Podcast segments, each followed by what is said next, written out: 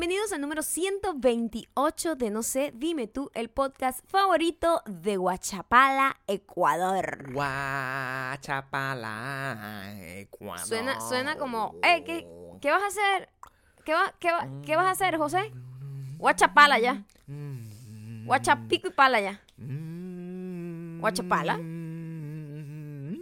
Guachapala ya. Mi amor, ¿qué, qué es ese chiste? Además, te O voy a decir la algo. calidad del En chiste- ecuatoriano debe ser como, chopala ya. No, pero Más, bueno. como más, más rapidito. A ver, ¿es guachapala o guachapala? Porque primero no sé. No tiene acento. Yo está... No tiene tilde. Está copy-paste. de la gran De- Gabriela, de Gabriela. arroba. Gaby Ru López. Gabriela Gaby Ru López. secas. Gabriela, Gabriela Secas. Secas. Guachapala ya. ¿Qué vas a hacer allá? Guachapala ya. Gabriela Secas, nos dice. Ella nos informa además que se va a visitar a la familia materna, Así es. pero que se lleva un montón de tarea pendiente para hacerla por allá. Eso nos lo dice porque, claro, como estaba, está justificando Ujú. que tiene su cartera. Mm, mm, Llena mm. de- Todo el mundo de- trata de justificarlo. Todo el mundo dice que tiene una razón Todo el mundo por la cual busca una justificación para cada perolito verdad. que tiene ahí. es que la edad les está pegando. Y la verdad yo le voy a decir algo. Dilo, por favor, porque te- alguien tiene que decir la verdad dentro de esta locura. Si un hombre puede sobrevivir en la calle solo con su bolsillo, ¿por Así qué es. una mujer no? Tenemos que cambiar también Solamente eso. lo único distinto es, bueno, cuando estamos en nuestros días, que hay que cargar algo, pero, o sea, tampoco vas a cargar un paquete cada cuánto tú te cambias. Yo me pregunto, ¿verdad? Porque es como el equivalente de cargar un condón probablemente. ujú, O sea, exacto. ¿cuántos condones? Necesito una maleta de estas, de No, un maletín, no, un yo no maletín creo que, ejecutivo no para creo que seas un degenerado, una, que te encuentres con una digo. persona imposible de satisfacer como para que necesites 500 una caja de 300 condones. 500 personas tendría que yo mantener el sexo. Una relación sexual con 500 personas para poder un la man- lo general es que, eh, por ejemplo, un hombre carga como que un, a menos que ya tenga una cita predestinada. ¿Qué hombre pero el es por ese? si acaso, pero el por si acaso es uno por, si acaso. Si No. ya después te agarró desprevenido, tú vas y buscas más. Igual que una mujer, si usted es por si acaso, se lleva, sea lo que sea, un tampón o una toalla O sanitaria, el condón, que también lo debería o llevar la también un condón, pero También lo debería el llevar. por si acaso. No me vaya yo a agarrar por ahí el tiempo y me tengo que cambiar, pero tú no vas a llevar un paquete a menos que tú vas a estar en la calle 20 horas. ¿Sabes qué me da curiosidad? Ahorita que estamos tocando ese tema, ¿no? Y pudiéramos exp- expandir en este, en este sujeto en el futuro, es la cantidad de condones que son permitidos, pues. O sea, que son, que- que son moralmente que son- permitidos. Que son moralmente mm, bien vistos para cargar. Digamos, o sea, tienes un encuentro sexual. Si está, pre- si está, ya va, pero Eh, si está analízalo. programado, Ujú. obviamente. Programado, vamos Más a de establecer uno. con lo programado. Ah, ok, una cita. Una cita. Ya tú sabes una que cita. algo va a pasar. Hay julepe, hay, hay guachapala. Hay Es- guachapala en ese el futuro. muchacho guachapala para allá. Guachapala. Ese va a guachapala para allá. Hoy tenemos guachapala. Sí, hoy tenemos guachapala. No Tenemos estás guachapala. entendiendo, guachapala no. Guachapala para mí es A mí como me voy gusta a echar pala. Guachapala ya. Yo, te entiendo. dónde Ok, vas. ¿por qué no? Pero creo que es el sentido más simple. Yo estoy tratando de llevarlo un Me poco gusta más más. ¿Qué allá. vas a hacer para allá, Andrés? Guachapala para allá. Hoy hay guachapala ya. Hoy voy a... No, hoy guachapala. No digas hoy voy guach... No dije eso. Sí lo dijiste. Hoy guachapala ya. Así sí. Hoy hay guachapala ya. No, ay no. ¿Cuál suena mejor? Hoy guachapala ya. ¿Cuántos tengo que tener si tengo una cita programada con mi esposa? O con... No es mi esposa. esposa- O sea, mi esposa no debería tener... Aquí. O sea, no sé cuántos guantes puedo llevar, cuántos guantes de, de de látex puedo llevar para un encuentro furtivo contigo. Pero en una gente normal. Tú te puedes ir ni de palo, ni tampoco ¿A qué nos- pichirre. ¿Cómo estamos- cómo vamos a O sea, no te puedes ir de palo y que me vaya un paquete de 10. O sea, No tampoco sé. seas tan ¿Qué pasa si tú agarras y sales y me dices, mamita, ra, y sacas el, el equipo así, de los 10 y el vibrador? Y Primero, sales así de si una con un paquete pimpinela. de así, 10, así. ¿en dónde lo guardaste? En un bolsillo. Ese bolsillo iba gordo. Podría ser. ¿Mm? Bueno, a lo mejor Raro. en mi época, que tú usabas pantalones cargo, que se llama, tenías como Ah, distintos bueno, a lo lugares. mejor, pero ahorita todo es más skinny jeans. Entonces Claro, es como ahorita más difícil. sería un poco más de- difícil, claro. de Pero llevarte tam- una caja de 10. Pero todo el proceso se llevó hacia las chaquetas. bueno, ni siquiera una chamarras. caja de 10. Las cajas son como de Claro. 3. Entonces tendrías que llevarte como 3 cajas de 3. ¿Cuá- ¿Hace cuánto tiempo yo no veo un condón? Que, que no tengo idea y no recuerdo la cantidad de condones que Y debe haber por una caja. nueva, mm, como que nueva tecnología. A también. ver, yo veo comerciales de condón todo el tiempo en televisión y a veces pasamos por el área de condones y de lubricantes en la, en la farmacia y lo veo con penita porque esta es un área muy vacía. En estos días una amiga mía, Sí, amiga, amiga, amiga, amiga de verdad. estaba eh, en una farmacia y, y le llamó algo la atención y lo grabó. Y era la sección de los condones. Ok. Y los condones, había un, tú sabes que eso le ponen sabores, nombres, vainas, ridiculeces, ¿no? Y hay uno que se llamaba explosivo. Perdóname. ¿Quién quiere relacionar la palabra explosivo con algo que se supone que te tiene que mantener seguro? Todo depende. Mi amor, explosivo se explota. No, escúchame, ¿quién sabe? Qui- Escúchame Ah. tú. Imagínate tú A que mí, no es me un da, condón... a mí no me da confianza. No, no, no es que te dé confianza en este caso. Ajá. Imagínate que es un condón que está hecho para el placer o la oral. Entonces tú, por ejemplo, tienes ese condón, es Explota en la explosivo. boca. Claro, como, la, como las patapatas esas que tú agarrabas y Y, metías. y los dulcitos y que, los tú, dulcitos que tú metías en la y decía, que tenían una cosa que es pura azúcar explotando, o veneno, "Ey, cuando ¿de que qué sea. estaría hecho que explotaba eso? Bicarbonato de sodio tiene que estar en la composición. Sí, pero tiene que tener algún qué tipo como de eso. para que se activara esa Imagínate un condón hecho de esa estructura que la muchacha ¿Qué tiene es eso? ser Se decía, una "Ah, locura. asfixiada esa muchacha. ahogada.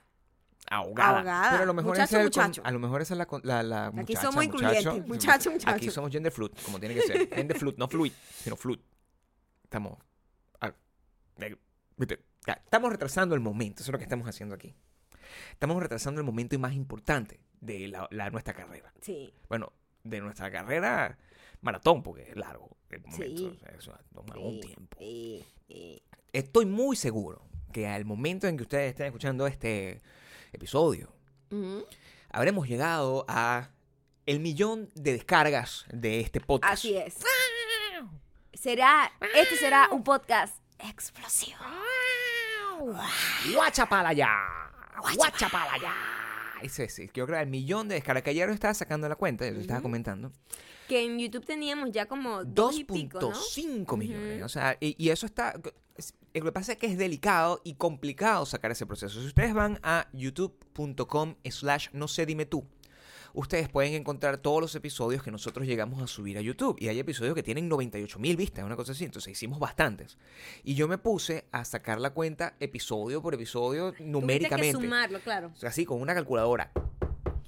Ay, Así, esos números normal. deben estar malos Esos porque deben estar mal. tú Entonces yo con pido- matemática no, Pero, pero no se te da. el rango. El rango es que nosotros, alrededor de mayo de este año, llegamos a las 2.5 millones de reproducciones. 2.5 millones de reproducciones. Lo que si nosotros agarramos y sumamos el millón de descargas que tenemos ahorita, es como que tenemos 3.5 millones. Que yo no sé eso en qué, de qué sirve más que para poder agarrar y celebrarlo con todo el mundo Tener una celebración. ¿pa- ¿De qué sirve cumplir años, Gabriel? De para nada, Para solamente nada. para poder celebrar. O Bueno, sea, pues esta vez. Es una excusa para que la gente te diga, eh, Pero está muy bien. ¿estás vivo todavía? Muy bien, no vayan a esperar que vayamos a hacer el, el especial del millón de comentarios porque eso yo creo que nos puede dejar muy mal.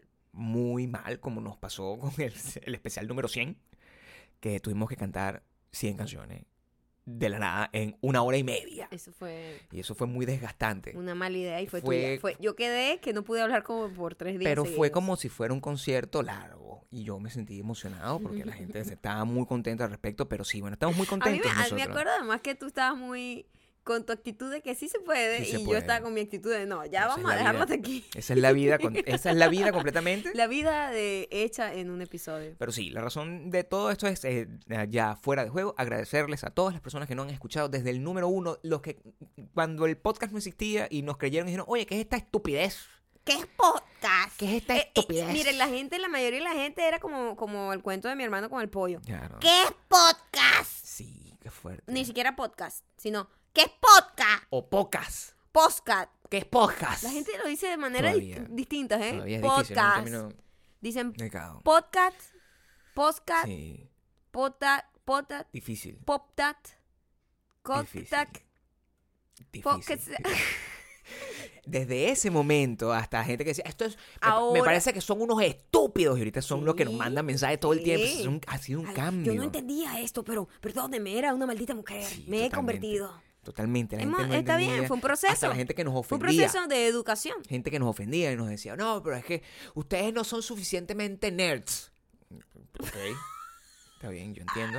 Yo entiendo que tú quieras encontrar que yo me dedique la hora entera. A mí me da mucha risa porque es que la mayoría cuento, de la gente que hace no eh, podcast, Pocas. podcast, podcast, hay gente que dice así, podcast, eh, que ellos se autodenominan especialistas en algo. Y eso es muy Especialistas. doloroso de Así presenciar. mismo, así mismo es. Especialista en películas Especial- de cómics. Especialista en películas. Especialista en Sí. películas de superhéroes. Especialista Especialista en en, en, En música. Ay, no, por música. favor, Ey, vive un poco. Ey, que yo puedo ser especialista en todas esas cosas, pero no me puedo sentar aquí a hacer eso porque es una estupidez. Es una estupidez que nosotros nos pongamos a hacer eso.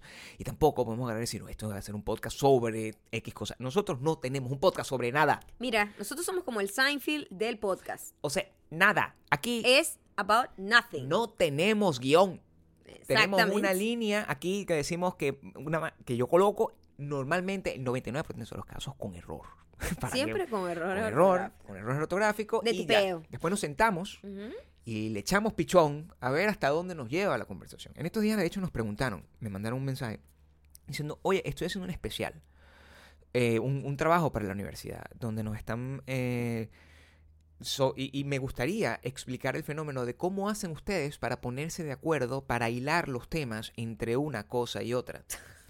Y me pareció súper cute. Perdí el mensaje, lamentablemente, porque decía como que quería eso, quería saber cómo, cómo hacíamos nosotros para ponernos de acuerdo previo para que sonara tan natural a la hora que nosotros hacíamos un switch entre un tema y otro. Bueno, yo te lo voy a explicar. Por favor. Nosotros tenemos una reunión aproximadamente a las 9 de la mañana todos los días con nuestros ejecutivos de producción, eh, la gente que se encarga de la línea editorial. La Tenemos además psicólogos que eh, se encargan de analizar cada una de las palabras que que- vamos a utilizar para antes para que no para que vayamos no a ofender ningún ofender a género, ningún alguna grupo cosa, algún grupo de minoría. social, Y tipo, después de ese estudio y análisis nos metemos Oh, en oh, una oh, oh. cápsula en donde memorizamos cada una de las palabras Memorizamos, dijiste, Eso fue memorizamos. memorizado de esa manera.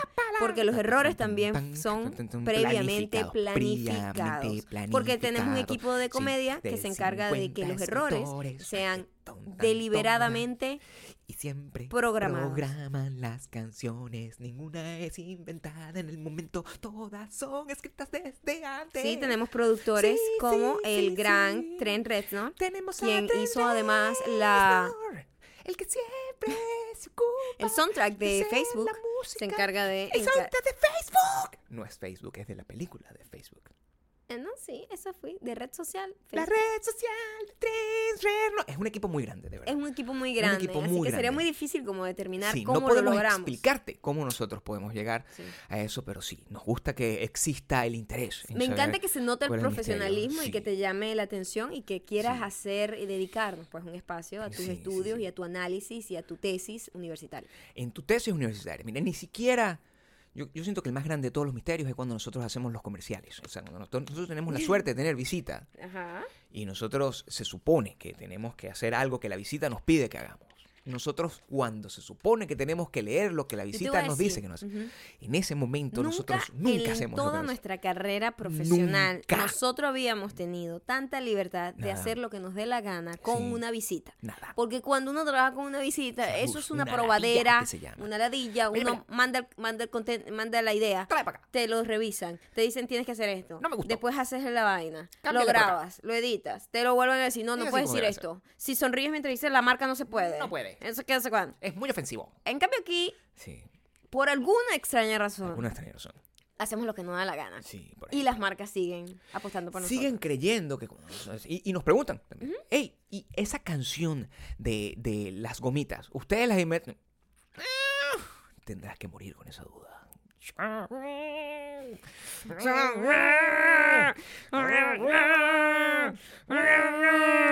Después del no millón de cantamos descargas. completo porque no pagaron por este episodio y aquí tampoco se regala el trabajo. No, porque Mira, si regalamos eh, el millón de descargas, un millón de personas tienen esta cosa guardada en su fucking memoria de alguna forma. un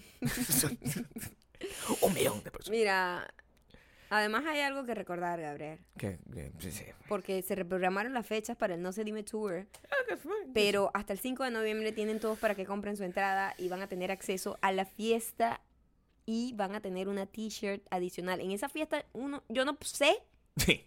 yo te voy a decir algo. Hay un caballo que viene. Uno no sabe qué puede pasar ahí. Sí, porque estamos metiendo plata. O sea, lo tengo que decir. Estamos metiendo plata en, En esa fiesta en es esa fiesta. probable que Sí. Kylie Jenner aparezca. probable y casi seguro. Casi seguro. Probable. Va a haber un booth en donde Kylie Jenner se tomará foto con Te ustedes. van a poder tomar fotos con todas las celebridades que han salido aquí. Vamos a tener la reproducción del Sí. piso de Beyoncé. Lo vamos a tener ahí. Además, ya que vamos a estar por el sur, tenemos de invitada a la niña que más o que llena de odio del mundo. La niña, sí, de mira quién te burlaste. Va a estar ahí ya la ella niña. tiene como 20 años. Todas esas cosas van a poder Pero ella va a hacer un, estar ahí. un- momento Sí, importante un de la cultura importante. pop sureña. Entonces, exacto. les recuerdo que las entradas están a la venta en el link de nuestra bio, tanto la de Maya como la mía. Eh, entran, está organizaditos, sale Tickets Santiago, Tickets Buenos Aires y si no, pueden agarrar y comunicarse con nuestras productoras en ambos lugares para que puedan pagar con efectivo y tarjeta de crédito. Hoy compraron como 10.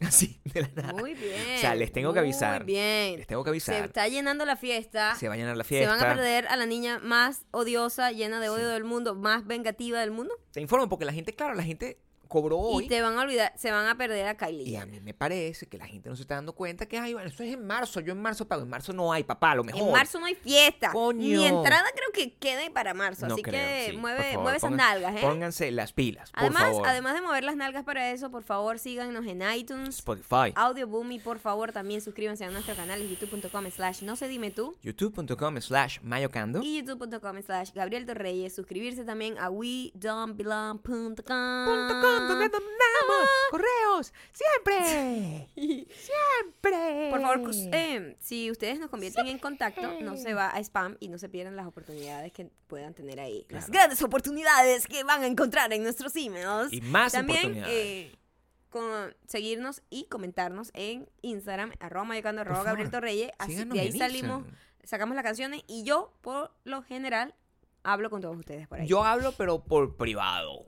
Pero hablo con- por privado con la gente que me comenta. Fíjate tú esa técnica que tengo. una técnica bien rara, Es ¿eh? una técnica moderna. ¿Sabes por qué? Porque la gente me comenta y yo le agradezco en privado. Entonces, en privado la gente se siente más emocionada. En público tiene una cara así como que, "Ah, sí, bueno, este, estuvo bueno tu programita, me ponen, ¿no? Entonces después en privado, ay, te amo. Y a mí me gusta esa emoción.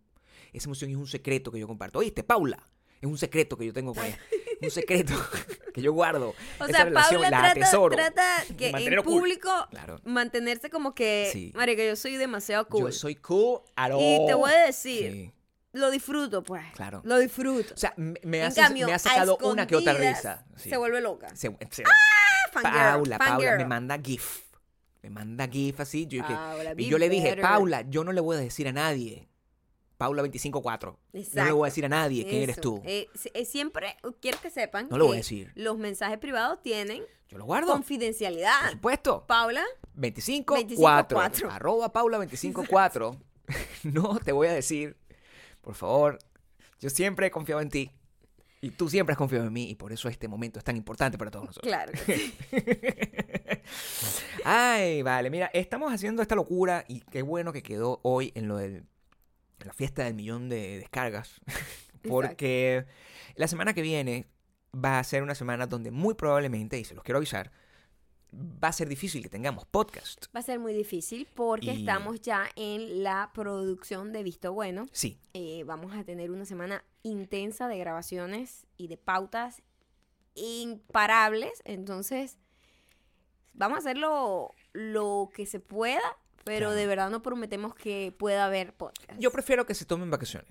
Prefiero que se tomen vacaciones de, uno- de una semana y de verdad no pensemos en eso. Nosotros no queremos dejarlos mal, queremos que agarren, atesoren este episodio del millón de descargas. Así que escuchen. apéguense a esto y vuélvanlo a y escuchar. vuélvanlo a escuchar, Vuelvan a escuchar otros. De esa manera subimos la, la A ver si llegamos a los 2 millones en dos semanas. O Coño, sea, si ustedes hacen que ay, una semana lleguemos en 2 millones, entonces vamos a tener que regresar como 5 podcasts al día. Imagínate tú. O sea, ¿qué vamos a hacer? Vamos a tener que. La Navidad de la locura. Nos olvidamos de todo. Ay, la, La Navidad, Navidad de la locura. locura. Con el reno. Dios mío, ¿Qué, sería. qué vamos a hacer con la Navidad de Yo la no sé, todavía no lo tengo pensado porque todo depende. La- ya yo tengo una idea. Ok, no la- no la compartas Pero aquí. sí, no. No la o compartas de esta forma. Hay demasiada gente tratando de. Pero sí, la semana, la semana que viene, la semana que viene, eh, vamos a estar grabando Visto Bueno. Visto Bueno, además, eh, como ya se dieron cuenta en el trailer que publicamos hace un tiempo, que lo pueden ver en eh, youtube.com slash mayocando, eso fuera, eh, era como un capítulo extra, un capítulo cero, que podía dar- darles un, swing de lo que va a pasar. Pero nosotros, este, este, esta, esta nueva temporada tiene muchas cosas. Tiene invitados, que es una cosa que nosotros no habíamos tenido. Tiene Guest muchos stars. invitados, sí. Tiene muchos invitados. Y muchos de esos invitados, además, eh, están aquí en Estados Unidos y algunos ustedes lo conocen. Es decir, muy probablemente lo sigan, muy probablemente eh, les guste su contenido, les guste su trabajo, les gusten las O no los conocían o no los conocen y de repente un- lo Una descubren. nueva persona que les va a interesar mucho. Eh, nosotros vamos a tener a, a- a estar manejando, dependiendo del invitado, lo haremos en español, porque algunos hablan español, pero lo haremos en inglés, algunos hablan inglés, todo va a estar subtitulado. Claro. Eh, mm, en, en serio, quiero que sepan que estamos además trabajando con una gente que estamos confiando muchísimo en ellos. Ojalá no la vengan a cagar. Yo sé que nos Ay, escuchan. chamo, que sí me está... Mira, chamita. Mira, Vanessa. Tú. Vanessa y Manal. Ay, chamo. Vanessa y Manal, ellos tienen un Ay, canal. chamo. Vanessa y Manal tienen un canal. Es una serie. guacha- Guachapala. Guachapá. Guachapala para allá. Guachapala para allá. Vanessa y Manal tienen un canal. Vanessa y Manal Tienen un canal. Ellas son muy cool y tienen un canal. Y tienen un perro que está viejo. Vanessa y tienen un canal. canal.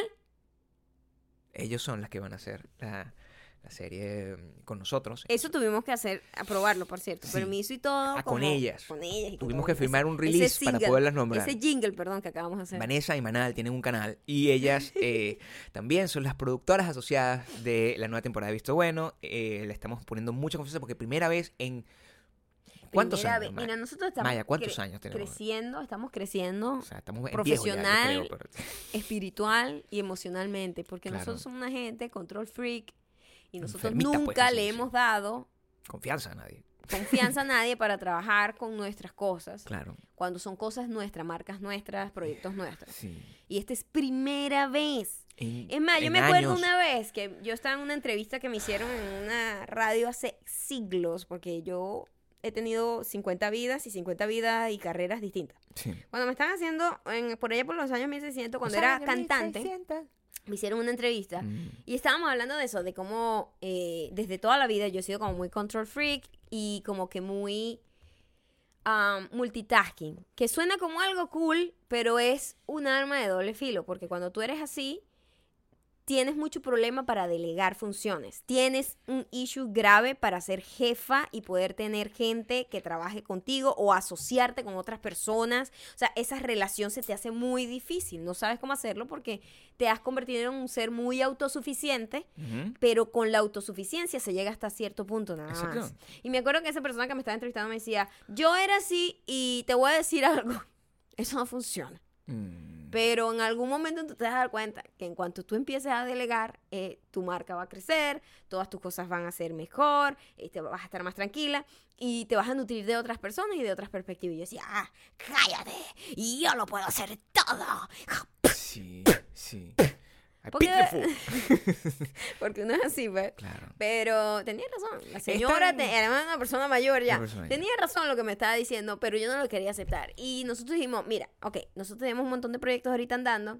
Si nosotros queremos que todos funcionen y que sirvan, vamos a tener que empezar a ceder funciones a otras personas. Es tan enfermizo que de hecho el, el Maya y yo somos tan asquerosamente parecidos en eso que el si, si bien es cierto que yo he tenido que trabajar con otra gente y he tenido que eh, como de alguna manera coordinar o dirigir y ser el jefe de gente así como de 50 personas, que es una cosa que eh, yo, me parece una gran irresponsabilidad por parte de la persona que haya decidido que yo debería ser el jefe de alguien, pero y más de 50 personas. Eh, que cuando yo estaba estudiando en la universidad, hace los años 1600 también, y yo me di cuenta que el gran problema, yo quería ser director de cine. En Entonces, yo me di cuenta que el gran problema del director de cine es que tenía que trabajar con mucha gente. Yo dije, no, ¿sabes que Yo voy a escribir libros, que eso soy yo y mis circunstancias, y yo escribo Fíjate un que libro. exactamente me pasó a mí. Yo estudié cine, ¿verdad? Y cuando ya en cine, o sea, tú aprendes como la teoría y la práctica es hacer cortometrajes Con con, tus compañeros de clase. Por supuesto. Y eso era el infierno. Sí, el infierno. O sea, cualquier persona que ha Muy tenido que hacer cortometrajes, trabajar en un equipo de audiovisual, eso es, primero, un montón de egos cayéndose a coñazo. Eh, to- sobre todo si es estudiantil, la gente todavía no tiene muy claro las funciones de cada quien, se pisa la manguera un gentío, o sea, aquí un poquito la gente Son ya como unas guerras de poder porque Sí. realmente Ajá. todo el mundo está pidiendo favores. y porque nadie sabe realmente las delimitaciones de los cargos. Cuando ya tú estás en el ámbito profesional, tú ves que una persona no mueve no toca un cable si eso no es lo que le toca, ¿me entiendes? Porque además te metes en peos legales. Aquí son como muy estrictos. Sí, Tú sí, nada sí, más haces el trabajo que se te asigna. Tal cual. Y no, y soy muy Y respetado. así es como fun- tiene que funcionar, pero cuando estás así como que en guerrilla, pues es distinto. Y yo dije, no, yo no voy a poder hacer esto. Me voy a, me voy, me empezó a gustar más la parte de postproducción porque era una manera que De estaba tener aislada del control, grupo además. Y tener y absoluto tener control. absoluto control del producto de- definitivo, que era lo que iba a estar Sí, al sí, final, sí. lo que se iba a ver. Y eh, me gustó muchísimo la parte de la edición. Y yo después dije, voy a estudiar diseño de moda. Justo inmediatamente en que terminé las clases de, de cine, dije, voy a estudiar diseño de moda porque es una cosa como más independiente. Claro. Ahí crees uno que eso es Cree así. uno. Nada es, nada, Nada lo puedes hacer solo. Nada lo puedes hacer Es solo. más, cuando yo descubrí el nivel de pusilánime que es uno cuando realmente tiene control en teoría sobre las cosas que hace, eso es cuando uno empieza ya como a soltar. Uno empieza a soltar cuando se da cuenta en la práctica de que todo lo que tú imaginas que realmente te da control no existe.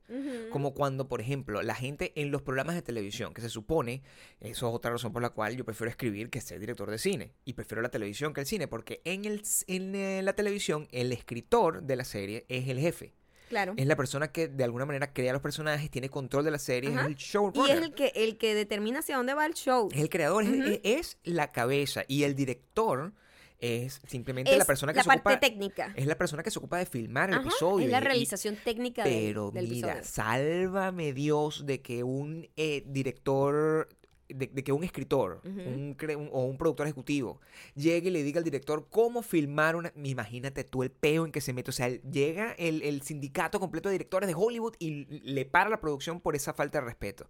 Es así como uno se da cuenta que al final el poder que uno tiene es una cuota Que es la misma cuota que tiene la gente que tiene que está en la entrada de las discotecas, es la misma es la misma cuota de poder que tiene la gente que te da la licencia a conducir. Es la misma cuota de poder de la gente que te hace la entrevista para una visa. Es la misma cuota, es una cuota de Una poder y la de gente poder. defiende esa cuota de la- poder y, eso, le saca el jugo. y eso es un síntoma, eso es un síntoma de eh, un trauma, un trauma personal, es un síntoma de una, de una gente que de verdad no tiene un poder y exprime hasta el máximo cualquier cantidad de poder que más o menos pudiese tener.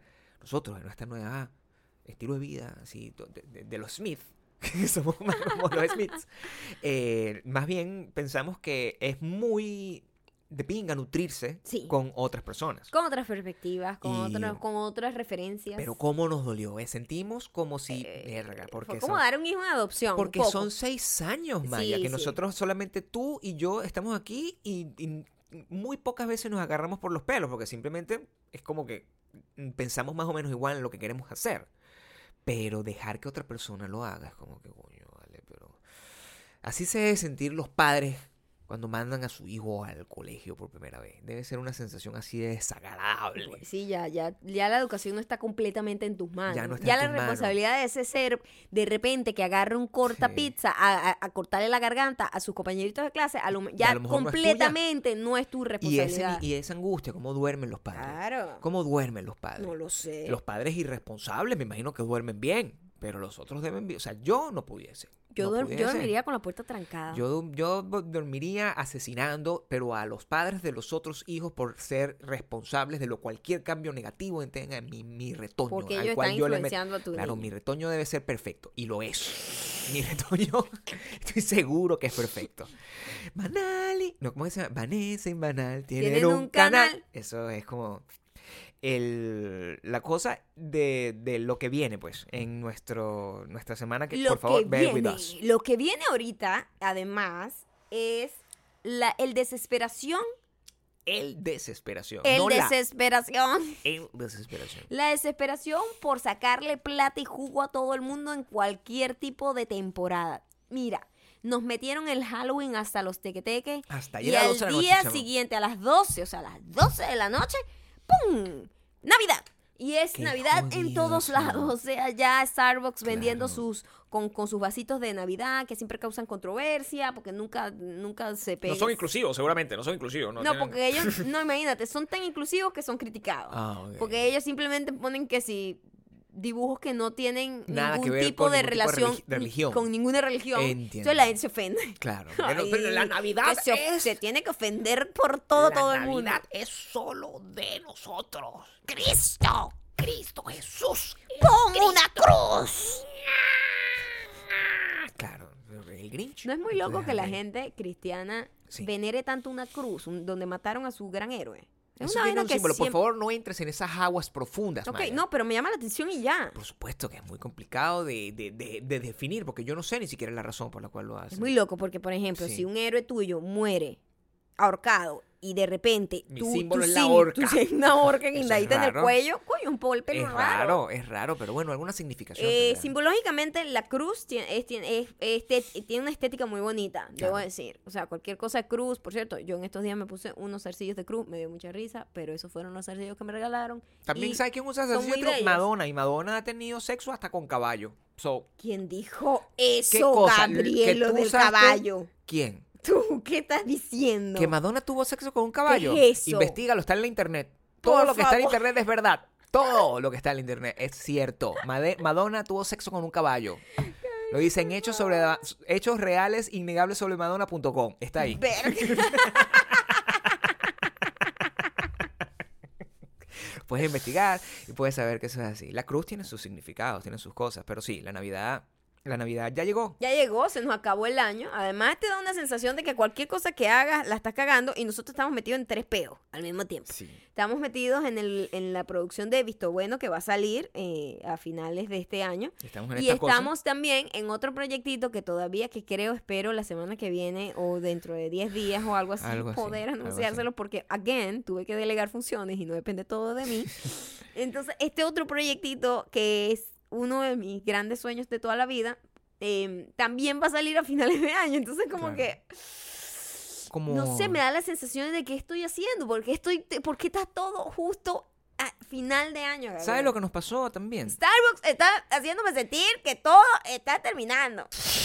Y también, también estamos teniendo un conflicto todos los días, que es el estamos teniendo un problema de culpa que no sabemos de dónde viene. Es una culpa... ¡Ay! El- guáchamala. el- el- es una culpa. A veces nosotros nos paramos, estamos en la mañana y nos ponemos a, a- a- Si no vamos a entrenar hoy, por ejemplo, no fuimos a entrenar. Hoy decidimos, pues, que era un poco tarde, vamos a quedarnos aquí, no vamos a entrenar, bla, bla. Y a medida que pasa el tiempo, y es un tiempo muy corto, como 40 minutos, uno está sentado 40 minutos disfrutando un poco la vida, comiéndose un pancito. El o sea, desayunito, viendo cosita, un programa de un televisión programa de mientras televisión así, desayuna. Pues tampoco es que está ahí durmiendo, echándose aire en las bolas o en el equivalente femenino, no, nada de eso. Uno está ahí y de repente uno le empieza a agobiar como una culpa, como que yo no debería estar ocupado. Sí. Yo no debería estar como haciendo mil vainas en este que fucking momento. Tú sabes que esa, esa es, eh, voy a sonar terrible lo que voy a decir, Sí. pero es verdad. Es la cultura del capitalismo, de que tú tienes que estar constantemente produciendo dinero y ocupado y haciendo algo.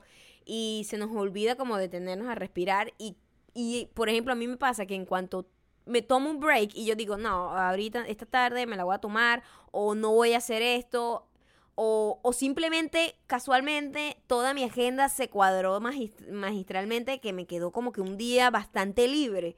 Ese día yo en vez de disfrutarlo y de en vez de, que cool, hoy no tengo mucho trabajo, voy a disfrutar, voy a dormir, voy a ver unas películas, es como una culpa Sí. y es una sensación de, Dios mío, yo tengo eso. que hacer eh, algo, ¿por qué no estoy haciendo algo? ¿Y por qué? Uno se siente Eso culpable. es terrible, Es una chamo, culpa, la culpa no- del ocio.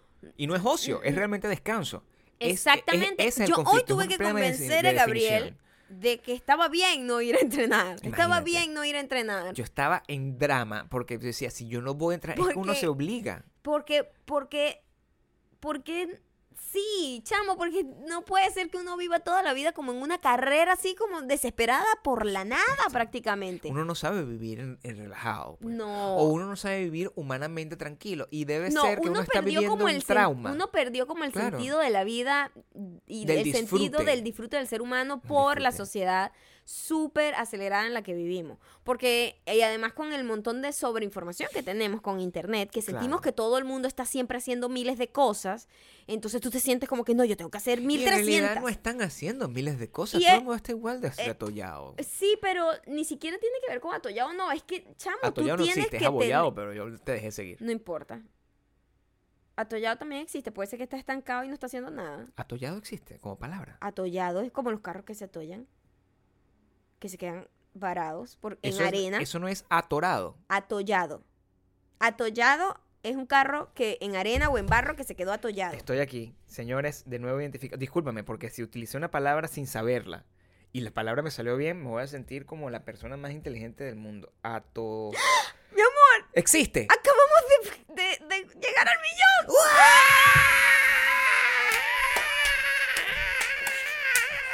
En este momento, en vivo, en vivo, atollao, estábamos en atollao, vivo, atollao, atollao. al millón, estamos, llegamos al millón, estamos aquí, llegamos al millón, estamos aquí en el millón. ¿Cómo se ve? ¡Wow! Se ve muy bonito. 1M. Ay, Dios mío santo, pero esto es lo mejor que ha pasado. Mira, fíjate tú. Te ¿tú digo, sabes? atollar Ajá. es meterse una persona en un atolladero Ok.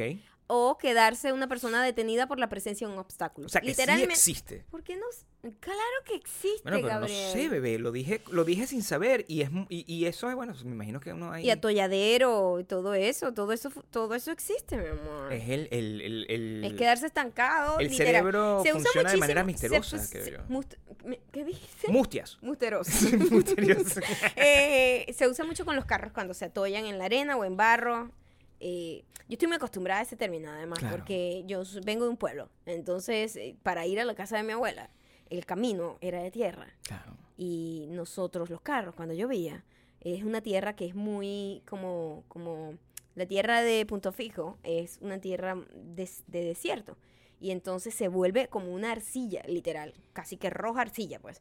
Y pasar los, los carros que tenían que pasar para allá tenían, unos, tenían que tener unos cauchos específicos porque siempre se atollaban. Y cuando se atollaba el carro, tenían que todos los niños bajarse del carro a empujar el puto carro mientras tu papá y te echaba el- todo el barro encima. Qué bonita mi infancia, de verdad. Tú, ese- Ujú. eso es el momento de monte y culebra, pero realmente un momento también de construcción de carácter, de Mi alguna amor, forma. ya, yo te voy a decir algo. Yo ¿Qué? soy lo que soy por todas esas experiencias. Pero mi estoy amor. totalmente Por de acuerdo. Supuesto. Es que si tú no fueras la persona de monte y culebra que eres, tú probablemente no pudieses tolerar el montón de situaciones a las que tú te has tenido que enfrentar a lo largo de tu vida. Tú tienes que venir de un background de alguna forma veces- hostil sí. que te permita Sí. poder hacer. Yo vengo de un barrio, tú vienes de un Sí, monte exacto. y eso nos da energía. te da un carácter. Claro. Este, yo, yo a veces re- veo en retrospectiva, tú sabes que yo me veo como desconectada de la mi, de mi yo del pasado.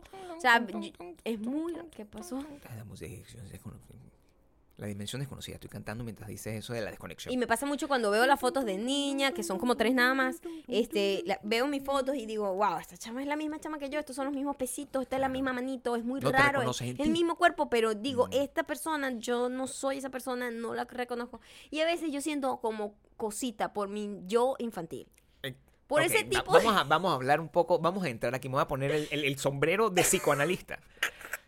Para tratar de entender. Lo que me ¿Qué hace, pasa? lo que me hace desarrollar mucho resentimiento social. O sea, es lástima o resentimiento. Es lástima hacia tu, hacia tu Oye, porque yo yo, digo, pasado. porque yo tuve que pasar por toda esa mierda. Es lástima hacia ella y resentimiento hacia todos los hacia el mundo porque la gente que no tuvo que te pasar tanta roncha Ok. me da mucha rabia. Ok, la tuvo más entiendo, fácil. entiendo, Entonces me da rabia. entiendo. Pero ¿qué tanto?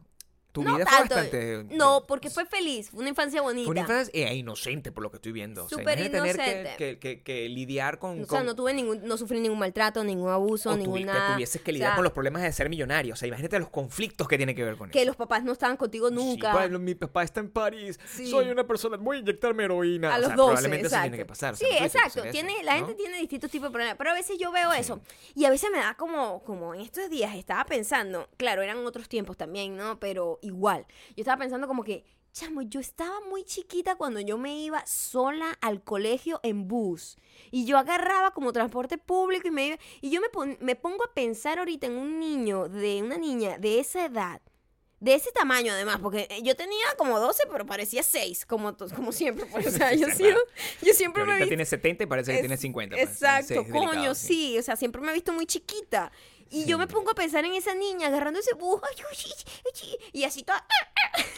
Y la, Así el- todo- el- el- la así- responsabilidad. Así todo malota, porque yo en mi mente yo siempre era como medio malota, como medio, ¿sabes? Como con carácter. Yo estoy seguro que tú no lo eras, porque Pero yo te veo ahorita siempre- tratando de ser malota y lo que das es risa. O sea, eres como un tigrito tratando de morder a Pero digo, me da mucho sentimiento con esa niña Claro. y me da, me da hasta escalofríos del miedo de que le hubiese podido pasar algo y nunca le pasó Pero nada. piensas mucho pero en eso. pienso eso y digo, wow, que, que eran otros tiempos también, pero igual siempre ha habido gente mala toda la Piensas vida. mucho en eso, piensas mucho, o sea, tienes una conexión. No sé, últimamente he tenido como más nostalgia con mi yo del pasado, en con mis distintas etapas de mi vida y me acuerdo de mi niña. O sea, yo estaba en un, un- en un, un- ¿cómo se llama? Grupo de danza, Mm. que la cosa quedaba como que en un monte que yo tenía que agarrar un bus específico que me llevaba como para allá como, como una hora de camino.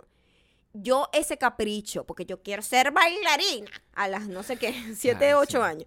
Y mi papá me llevaba al terminal de donde estaba el bus y medio conocía a los tipos, pero yo me iba sola de ahí. Imagina que una familia, allá. por lo menos, era como una familia, o era unos, unos tipos ahí con, con, con bigote, unos gente con bigote ahí. gente con bigote. No, ese es delicado. No, em, y yo me pongo a pensar eso y digo, wow, qué miedo, qué pánico. no. Eran otros tiempos y también era por, por complacerme a mí de que yo quería, yo quería ser independiente desde muy chiquita y yo quería ser, estar para arriba y para abajo haciendo todas mis cosas. Yo siempre me metía en cosas extracurriculares, siempre estaba estudiando otra cosa, me, hacía danza, hacía, hacía pintura, estudié artes plásticas, hacía arcilla, hacía no sé Y, pero me pongo a ver eso y es como muy loco. A mí ese proceso se me está haciendo difícil. Y me- se me está haciendo tan difícil como que tú has tratado de ir a tu cuenta de Instagram a las fotos del principio. Y cuando tú tratas y llegas al final de la cuenta de Instagram, resulta que las fotos que tú montaste al principio ya no están.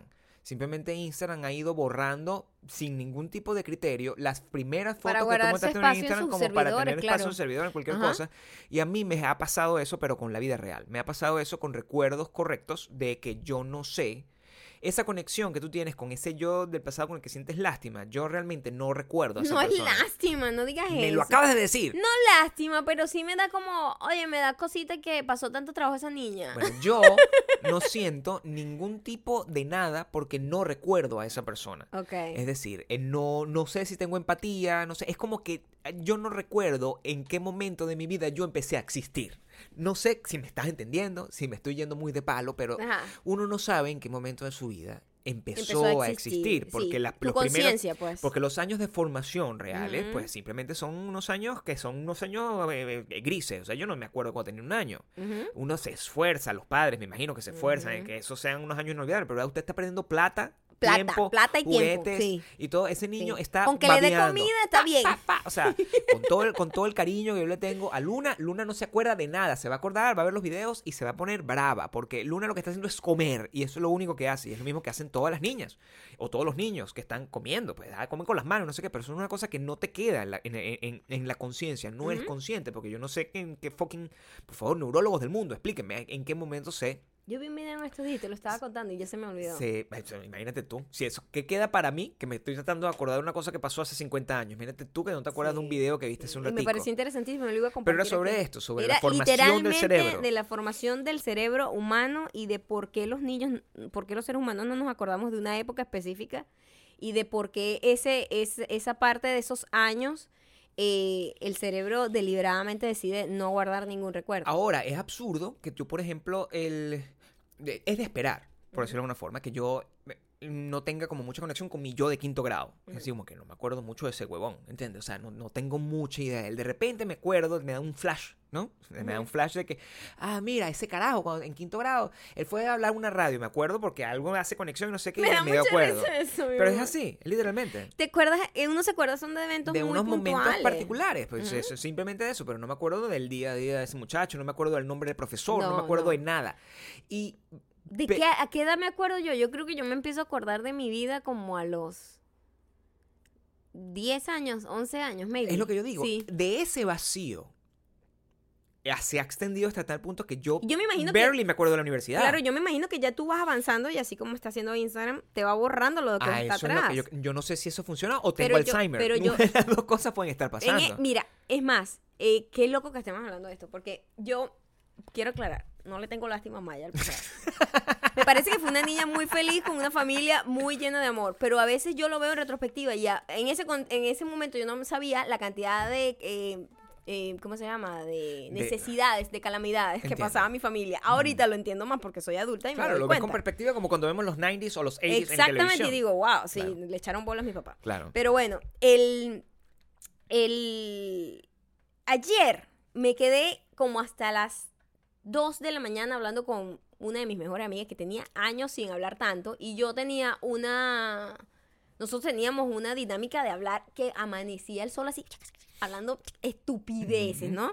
Y ayer estábamos hablando porque ella tiene una memoria increíble. O Mm, sea, claro. ella, yo cada vez que pasaba algo o toda nuestra relación consistía, y yo tengo una memoria muy mala, era en que yo no conocía a nadie, no me acordaba el nombre de nadie, y ella me decía, esta persona era como la... este tipo no sé qué, no sé cuándo, ¿te acuerdas que no sé qué, no sé cuándo? Te-. Siempre tiene datos curiosos de todo el mundo. Ah, pero eso es bueno, es como tener una encarta. Es- encarta, no sé si es un es- término, una enciclopedia a tu, a tu es, disposición. es, es tener como una memoria... un- Enciclopedia social. eh, ¿Cómo se llama? Un disco duro. Exacto. Una enciclopedia Eh, social. eh, externo. Sí, ella es un disco duro externo. Como mi cerebro no lo guarda, no ella tiene lo el guarda. espacio suficiente, ella sí. Está bien. Y ella es la que se acuerda como de todos los detalles. No, ese día tú tenías una falda negra con no sé qué. O sea, se acuerda de todo. Tiene una imagen, o sea, tiene una memoria fotográfica increíble. Y, y yo a veces hablo con ella para tratar de, eh, cuando, cuando nos instalamos a hablar, y, es, y de esto se trata la nostalgia y la, cuando tú te reúnes con amigos y empiezan a hablar, es simplemente para tratar de confirmar otra vez que tus recuerdos están alineados con la realidad. Y tú tratas como de hablar con esa persona, ¿tú te acuerdas de la vez que nosotros hicimos esto y esto y esto? Sí, no, pero no fue así. Y empieza uno como a rearmar el recuerdo con pedazos, como un, como un rompecabezas, con los pedazos de los recuerdos de ella y los Sí, míos. sí, sí, sí. Es un experimento muy, muy loco. Y justo ayer estábamos como, Marica, ¿te acuerdas de esta parte? No sé qué, no sé cuándo?". Y, y ya ves, y yo tenía como un blur porque había cosas que yo pensaba que había hecho como más vieja, pero realmente lo había hecho como muchísimo más joven, porque eso es otra. Tú cuando, cuando estás joven, uno siempre se siente súper viejo. Cuando nosotros tengamos 90 años y veamos nuestro, nuestra época de ahorita, vamos a decir, qué culicagados, qué me Y creían que eran súper viejos. Uno siempre, cuando está en su etapa, se siente grande y viejo. Pero cuando lo veo en retrospectiva, los cuentos que yo estaba hablando con ella, yo tenía como 17 años. Y yo en mi mente me sentía adulta y las cosas que yo quería hacer era de adulta. Y me da mucha risa porque es como que yo jura y yo no, pero es que eso pasó, no pudo haber pasado yo, yo tenía muy poquito. Eh, y es como, mierda, es muy loco. Los recuerdos son como un blur. Yo tengo muchos vacíos y como te digo, recuerdo puros milestones de, de, de, de esa forma. Por ejemplo, tu milestone de la infancia, tu intervención en la radio. Ese fue uno de los milestones. ¿Por qué E- fuiste a la radio? Porque, mira, fíjate, eso fue además un momento revelato, revelador. ¿Sabes cuántos años tenías más o menos? Estaba como en quinto grado. Estaba como en, como en cuarto y quinto, gra- o quinto grado. Era una cosa por así. Nueve. Sé que estaban pasando Alf en televisión y que estaban pasando El Chavo, pero El Chavo tiene como 100 años pasando, está- Ujú. que pasaba, entonces... Pero el hecho es que por alguna extraña razón, en alguna, en alguna radio loca decidieron envi- enviar a un grupo del fucking colegio donde yo estaba a hablar sobre... el- Mira, imagínate tú esta ridícula. Sobre el impacto de la televisión en los niños. Dios mío. Entonces imagínate, bueno, yo- resulta que yo... ¿Por era- qué tú fuiste? Te mandó tu profesora. mi profesora me mandó porque yo siempre he sido esta persona, pero pequeña, ¿ok? Siempre he sido esta persona. Siempre he sido esta persona, una persona que simplemente hablaba cualquier, mucha paja, Ah. y todo lo que habla pareciera que estuviese diciendo algo que es importante, y en realidad está hablando paja e inventando todo. Esa persona fue a un medio de comunicación, y yo siento que esa intervención que yo tuve en una, en una radio Marcó tu vida. bueno, de alguna forma, quizás intuitiva, marcó lo que se convertiría en el procedimiento con el cual yo viviría mi vida de, ese momento en adelante. Porque yo me di cuenta que yo podía estar frente a un micrófono y decir cualquier barra basada de esta forma, como si fuera si Como lo que si estuviese- supieras. como si supiera y la gente me lo iba a celebrar. Yo no sabía que eso era posible. Es decir, yo había visto gente que en ese entonces era gente el de, de- de medios, pues de televisión y no sé qué, y se me parecían todos unos idiotas, porque se- siempre a mí me ha movido el odio. Entonces yo decía, bueno, esta gente, estos viejos de mierda, yo puedo hacer así, yo también puedo hacer así. Y yo iba, iba para ese programa y yo sabía que yo podía ser encantador frente al, al- al- a la persona, al animador del programa de radio. Ajá. El animador del programa de radio decía, oye, pero no sé qué, se preguntaba, y yo veía que los, los otros niños que fueron conmigo eran unos niños que eh, seguramente eran mucho mejor que yo en matemáticas, eran mucho mejor que yo en todas las materias, o sea, en realidad eran todo eso, pero hablaban como imbéciles. No los recuerdo. Si me están escuchando, si son amigos míos en Facebook, por favor, unfriend me now porque probablemente los estoy ofendiendo. Pero eran unas personas que me decían el que, que hablaba no sabían expresarse. Y yo a lo mejor no era En tu mente de 9, 10 no años. sabían tú- expresarse porque el único que, que aplaudían era a mí. Porque ¿Entiendes? uno cree que es protagonista de la vida, mi amor. Y tú yo soy el protagonista. Eso está grabado. Eso está fucking grabado. Yo me acuerdo que ¿En eso. dónde está eso en grabado? cassette, en algún lado de mi pueblo, de mi barrio donde yo vivía, lo debe tener mi mamá guardado junto con mi Jimán. Eso existe porque Mimi es así. Ella guarda todo. Y yo sé. Tu Mimi es súper acumuladora. Mimi es súper acumuladora. Y yo sé que en ese momento yo me di cuenta que yo agarraba y decía y podía, a- aprendí a utilizar tonos para decir cosas. Aprendí a decir como que mensajes eh, que, que eran incendiarios sobre cosas estúpidas, como que, ¿cómo es posible que Alf? O sea, cosas así. Un programa que yo veía. Y yo lo atacaba directamente y la gente, y yo o sea, sabía desde que- ahí ya tú desde ese- tenías esa, esa, siento- esa capacidad de... Siento que en ese momento lo descubrí. Ok. Es lo que te quiero decir. Ok, mucho antes de yo haber estudiado en, en, es- estaba en, en primaria. Claro. Eso no sabía, no, no tenía un deseo de estudiar. Yo quería ser, en- yo descubrí que quería ser rockero como viejo. Pero en Pero ese tú sabes entonces que las personalidades, ah, es muy loco esto porque las personalidades, uno, por más que tengas una determinación ya, una predisposición de ADN, la, la gente es muy única también, tiene como, como rasgos que desde muy pequeño se van intensificando. Tú dices que tú desde muy pequeño te diste cuenta Sí. que pudiste ver que tú podías tener una capacidad de manipular, Sí. ¿verdad? Con tus ideas, Sí. que la tienes. Sí. Y de, sobre todo de que eres como una persona que se entretiene de crear eh, como que hacer Controversia. controversia Me innecesaria. Me divierte que eso es lo porque nunca son temas realmente No, importantes. Creo controversia sobre el, el por qué el agua caliente es mejor que el agua fría. Sí, literalmente. Y, y- y discutir y discutir y discutir por eso. Sí. Y ya. Lo que pasa es que hay gente que no lo entiende. No lo no entiende. la dinámica. no saben. Pero y se lo toma en serio y pelea lo- conmigo. exacto, Sí. exactamente. Cree que estás hablando en serio. Claro. Y por eso es que la gente cuando yo, cuando hice el video de lo de la religión y no sé qué, la gente juraba que, tú- Claro. que yo era súper ofensiva contigo porque tú de verdad eres súper religioso y yo les digo que no, pero Les sigo diciendo le... que sí lo soy. ¿Me entiendes? Y si la gente te cree. y No me prestan atención. Entonces, coño, es como mi que... deseo de querer eh, a Jesús ay, Dios en mi cuerpo. de cargar a es, Jesús es muy, de- desesperante. Y yo me acuerdo de mis primeros rasgos de, ah, de, de ser una persona Nah. poco social, pero que, te, que atraía a gente. Yo cuando estaba muy pequeña, desde siempre, era siempre como como un punto de partida de mis grupos eh, de amistades. Era como que nos reuníamos en mi casa y nos vamos en tal. Y si- siempre era yo como, no decirle como, como la líder, pero sí era como el punto de encuentro. mm, Además que yo Entiendo, tenía... hay el, el punto referencial dentro de dentro del de un grupo, entorno. sí. Entonces, de repente, siempre era, por ejemplo, los grupos siempre se formaban como que había una pareja, siempre hay un Rachel and Ross en todos los grupos. Claro. Entonces está el Rachel and Ross, está la mejor amiga de este, la mejor Son amiga. arquetipos. Entonces siempre era esa unión, siempre los grupos se unían más o menos en esa, en esa, en esa onda. Y, me, y siempre me da cuenta que yo era la más antisocial, como an- no antisocial, la más asocial del grupo, la que menos quería relacionarse, pero, pero que sí le gustaba relacionarse con su grupo. Y siempre mis amigas eran mucho más sociales que yo. Entonces ellas siempre tenían como más amigas fuera del círculo y yo era así como que, ¡No! Yo no quiero más amigas. Claro. Y yo ayer Y estaba- mantienes eso todavía. Lo mantengo. Sí. O sea, y desde muy pequeña. Eso es y ayer estaba hablando con una de mis mejores amigas de toda la vida, desde la adolescencia hasta el día de hoy. Y yo le decía, es más, todas nuestras relaciones, nosotros somos un grupo de cuatro, ¿no? Y todas nuestras relaciones se iniciaron con un poco de odio, porque ella a mí no me caía muy bien, yo no le caí muy bien a la otra, la otra me tenía rabia a mí por otras razones muy locas.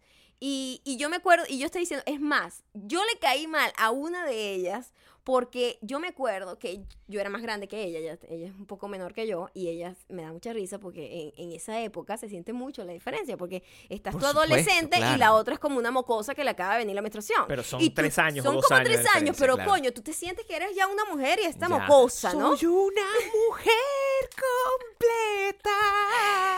Y yo le digo, yo no sé, pero ella a mí me, eh, ella me tenía mucha rabia a mí porque yo creo que dije una de mis vainas, que yo soy súper atorrante desde que era una culicagada, ¿entiendes? O sea, toda la vida he sido muy, muy chocante con mis comentarios, muy Ajá. sarcástica desde mi niña. Y yo dije un comentario tal cual y ella se lo tomó personal y se quedó marcada con esa imagen. Por eso no sabes tú el impacto que tienes en la gente. Ella se quedó marcada con eso y me agarró rabia como por años. Y después fue que me lo contó y que, Marica, no te acuerdas, pero yo te conocí tal día y tú dijiste esto y, y me lo dijiste así y a mí me cayó mal y yo te odiaba y yo, Marica, yo no me acuerdo de ti. Marica, yo no sé quién eres tú. Qué loca ese tipo de confesiones. Qué loca Epa, y son ahorita es mi tipo- mejor amiga. Y ella me lo vino a contar ya años después de ser qué mejores loco amigas. ese tipo de confesiones que de repente aparecen de la nada y que de las que uno simplemente no tiene conciencia, porque uno no tiene viviendo, o sea, es decir, cada quien tiene sus propios traumas y cada quien tiene su propia historia y cada quien tiene su, su, su propias cicatrices de, la, de lo que Y de las le pudo experiencias, ¿no? Y la ocasionado. perspectiva de la experiencia. Pero llega un momento donde, por ejemplo, o sea, yo con este pedo de que yo hago todos esos chistes, yo no, ya, no sé qué, yo, yo de verdad, mira de que te burlaste, no sé qué, eso son como cosas reales, pues, que, están- que me marcaron realmente. O sea, yo nunca me acercaría, honestamente, a las personas que pudiesen haber dicho que yo era, eh, no, no era tan guapo como me- se imaginaban que era, así que como el modelo no sé quién, acercarme a track, track 'em down y decirle, Ajá. mira, tú sabes ese día, o sea, es como que ese tipo de revelación es un poco, a- a- es un poco inesperado. Pero eso fue más bien como gracioso. Ella, ella no, no, yo me imagino que ella lo hizo como en medio de un a, contexto de, a de- ella le dio de risa vaina, pues. pensar que ella se había afectado tanto y además ella, quien nos escucha y les man- le mando un beso, Mafe, ella, ella es más chocante que yo. Entonces, claro, me imagino, y ella, pero ella estaba más pequeña que yo, entonces le chocó mucho una cosa que dije que ni me acuerdo. Y yo me acuerdo que mi otra amiga ayer me decía, yo creo que era que hablaste mal de Abril Lavigne y ella era fan. Así son ridículo. así, así, así son las cosas que hacen que le agarres rabia a alguien. son- Te lo juro que yo uno tiene que ver las cosas con el- los lentes del presente para entender. Y él- yo, yo estaba diciendo así como que este montón de carajitas disfrazadas de Abril Lavigne y ella Sí. se vestía así como Abril Lavigne. Yo creo que eso fue lo que tú Es dijiste. que tú también, y eso lo sigue manteniendo hasta el momento, tú no sabes lo que estás diciendo. O sea, Ah, tú yo- dices las cosas, eres, soy- eres muy transparente, lo que es sin- positivo muy y negativo. Sin filtro y trae problemas, trae problemas. Eso trae muchísimos problemas, pero también es parte de tu personalidad y, es- y, y- eso yo creo que es el tema interesante de hoy. Es como tratar de, de definir realmente que las personalidades no son unas cosas que como que se realmente se van puliendo a lo largo del tiempo. To- siempre va a ir arrastrando hasta cierto punto, siempre va a ir tirando hacia una cosa. Usted no importa. Si usted nació de una manera y tiene unos rasgos de personalidad atorrante, es necio, es creído, es soberbio, es toda esa cosa, eso se, eh, eh, a- a- independientemente de las experiencias que tengas en tu vida, eso se va a seguir manifestando, no importa que tú seas, te metas a militar, no importa que decidiste ser eh, político, no importa que decidiste ser artista, no importa que decidiste ser administrador público, o sea, tú simplemente todos los rasgos de personalidad los llevas contigo porque una persona, eh, eh, eh, la carga genética es muy, mucho más importante de lo que la gente puede considerar que es. Ujú. Uno nace de una forma, uno es de una forma, uno... Y eso se va a Las extender... situaciones en las que creces también te forman. Por supuesto, pero mira, Maya, la, la muchacha que vivió ese montón de penurias y no sé qué, eso, eh, ninguna de las penurias que viviste realmente te marcaron para el tipo de personalidad que tú tienes, es lo que te quiero decir. Te pueden haber marcado para la manera como tú te enfrentas a distintas a la- situaciones. A la, a la, a austeridad, sí. a la Ajá, adversidad, sí. te hicieron más luchadora, más luchadora, menos pendeja, más pendeja, etcétera. Pero de que tú seas atorrante, eso viene de, Eso viene mi eso viene de caja, eso se abre pero y ya saliste va, así. Yo chiquita, chiquita, Grosera, sí, grosera. chiquita, Por Dios. bebé, con la cara fruncida todo el tiempo. O sea, todo el tiempo. Y, y respondía horrible. siempre fui así, siempre fui así. Me da mucha que- risa. eh, de- lo, que, Sí. lo que da mucha ternura porque yo era muy, Muy- muy, Eres tiny, cuchi, muy claro, chiquita, muy... Y también esto es como, eh, pinta como, pinta una obra de terror. Que nosotros estamos diciendo aquí una cosa que de verdad, visto y con pinza, es terrorífico. Si nosotros tenemos, si Maya y yo decidimos tener un hijo y ese hijo resulta ser la persona que Maya está describiendo, que es una persona grotescamente grosera. Y, No, un- no, y una, no. o sea, Grosera no dile- era... explícalo. Era muy, es que ten- era- tenía una, personalidad muy marcada. Si tienes una Y no es personalidad, con- si tienes una, niña, con mucho carácter, Con mucho carácter. Tienes una niña con mucho carácter y tienes un megalómano mezclados Coño, dentro. qué miedo. Mezclados, ese, ese niño es Damián de la profecía. Damián Es total, el enviado de Es Satanás. el enviado de Lucifer. O sea, eso es lo que tú te vas a encontrar. O sea, que tengan cuidado cuando hagan ese tipo de cosas. Ok, ahora vamos con las recomendaciones. Nos extendimos, no hablamos de nada de lo que íbamos pero a hablar. está bien. Así, Así es de como- producido está. a- así de producido está con todo nuestro equipo. Nos pasamos por el forro. Disculpe todo. a todas las todo lo que íbamos a hablar 55 hoy. personas que están eh, trabajando arduamente por haber desdeñado su trabajo. Fuck you. Fuck you, equipo. Fuck you.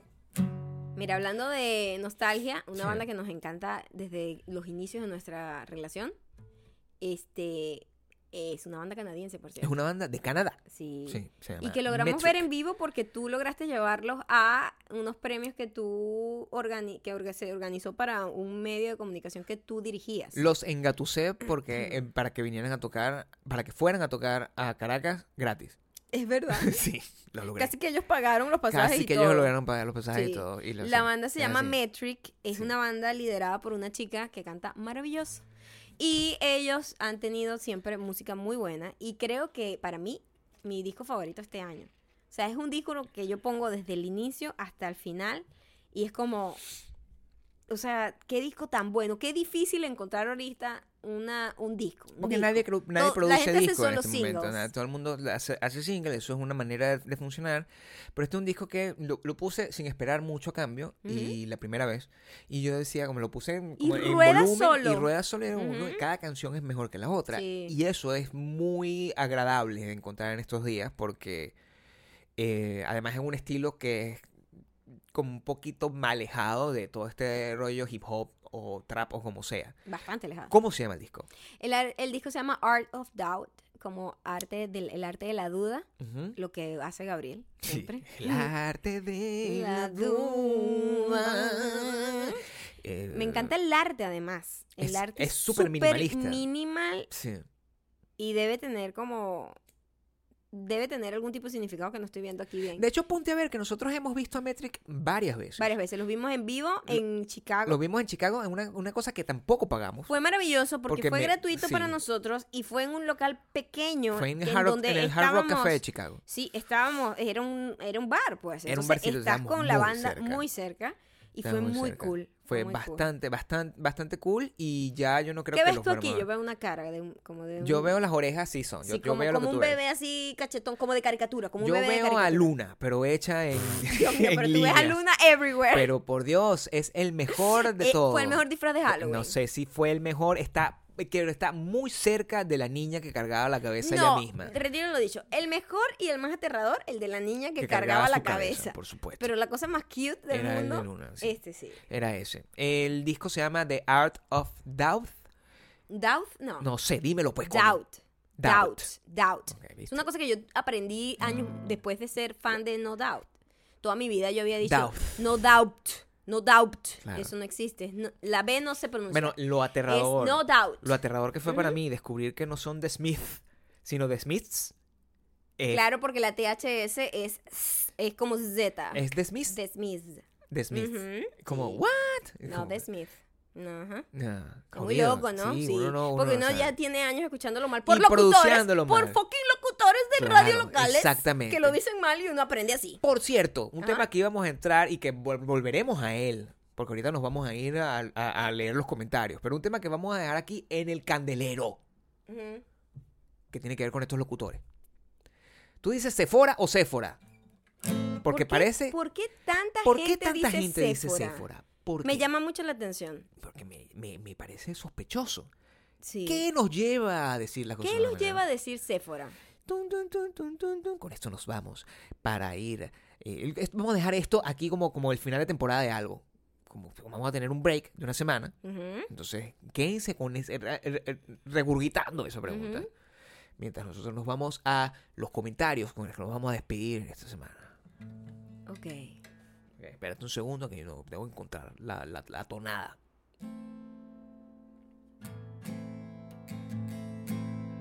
Epa.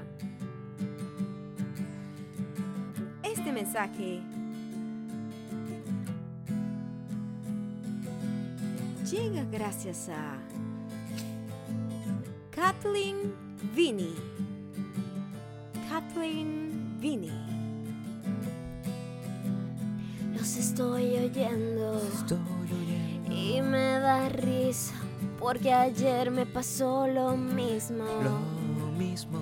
Vinieron los carajitos a pesar de dejamos la luz No apagada. queríamos abrir y no pusimos nada. Y no pusimos No nada. queríamos abrirle la puerta. y me agarraron afuera. Entro a Recha y tenía barritas y galletas de Era proteína. todo muy sano. Y cuando se las doy le digo, We are healthy people. We are healthy It's all sugar free. Sugar free. You'll have enough sugar tonight anyways. Niño maldito, no comas azúcar. Seguro te escupieron en la No cara. azúcar. Seguro te escupieron en No la comas cara. azúcar. Seguro te escupieron en la cara. Azúcar. Seguro te escupieron No en la cara. azúcar. Seguro te escupieron No en la cara. azúcar. Seguro te escupieron en la cara. azúcar. Este segundo comentario llega gracias a Joa Suárez C. Ah. Joa Suárez C. Cuando llevo una cartera grande inconscientemente, me vuelvo una doña. Todos somos doña. Porque meto un poco de Oh. cosas por si Todos acaso. somos doña. Que nunca uso y literalmente están paseando y paseando. Cargo todo. Igual que mi cartera. mamá. Igual que mi mamá. cartera. Igual que mi mamá. Soy una vieja igual que mi mamá. Igual que mi mamá. Soy una vieja. Igual que mi mamá. Igual que mi mamá. Igual que mi mamá. Soy una vieja. Este tercer y último comentario llega gracias a Julia Everil Diz.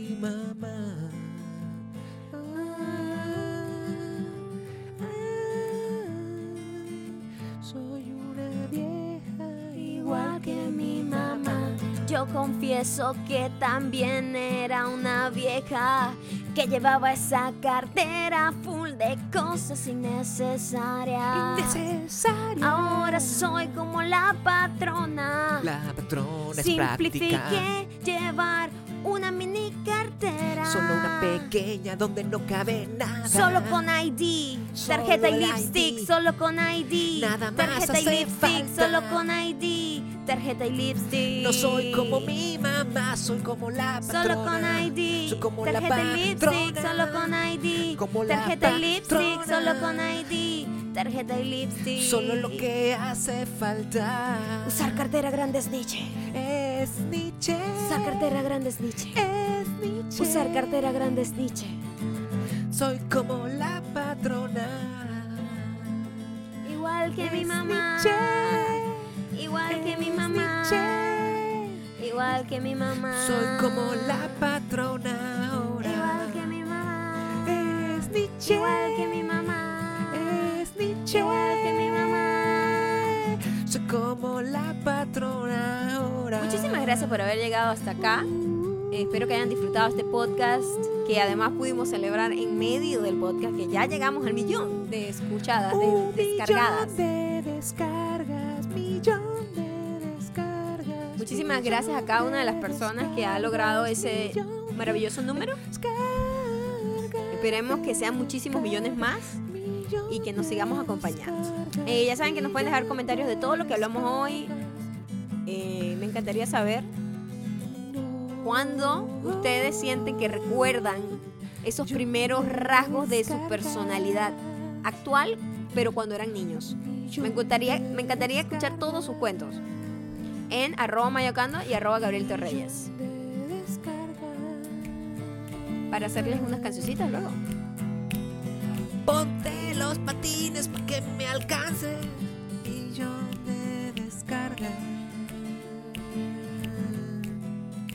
Cuidado, te atollas con la arenita. Ah.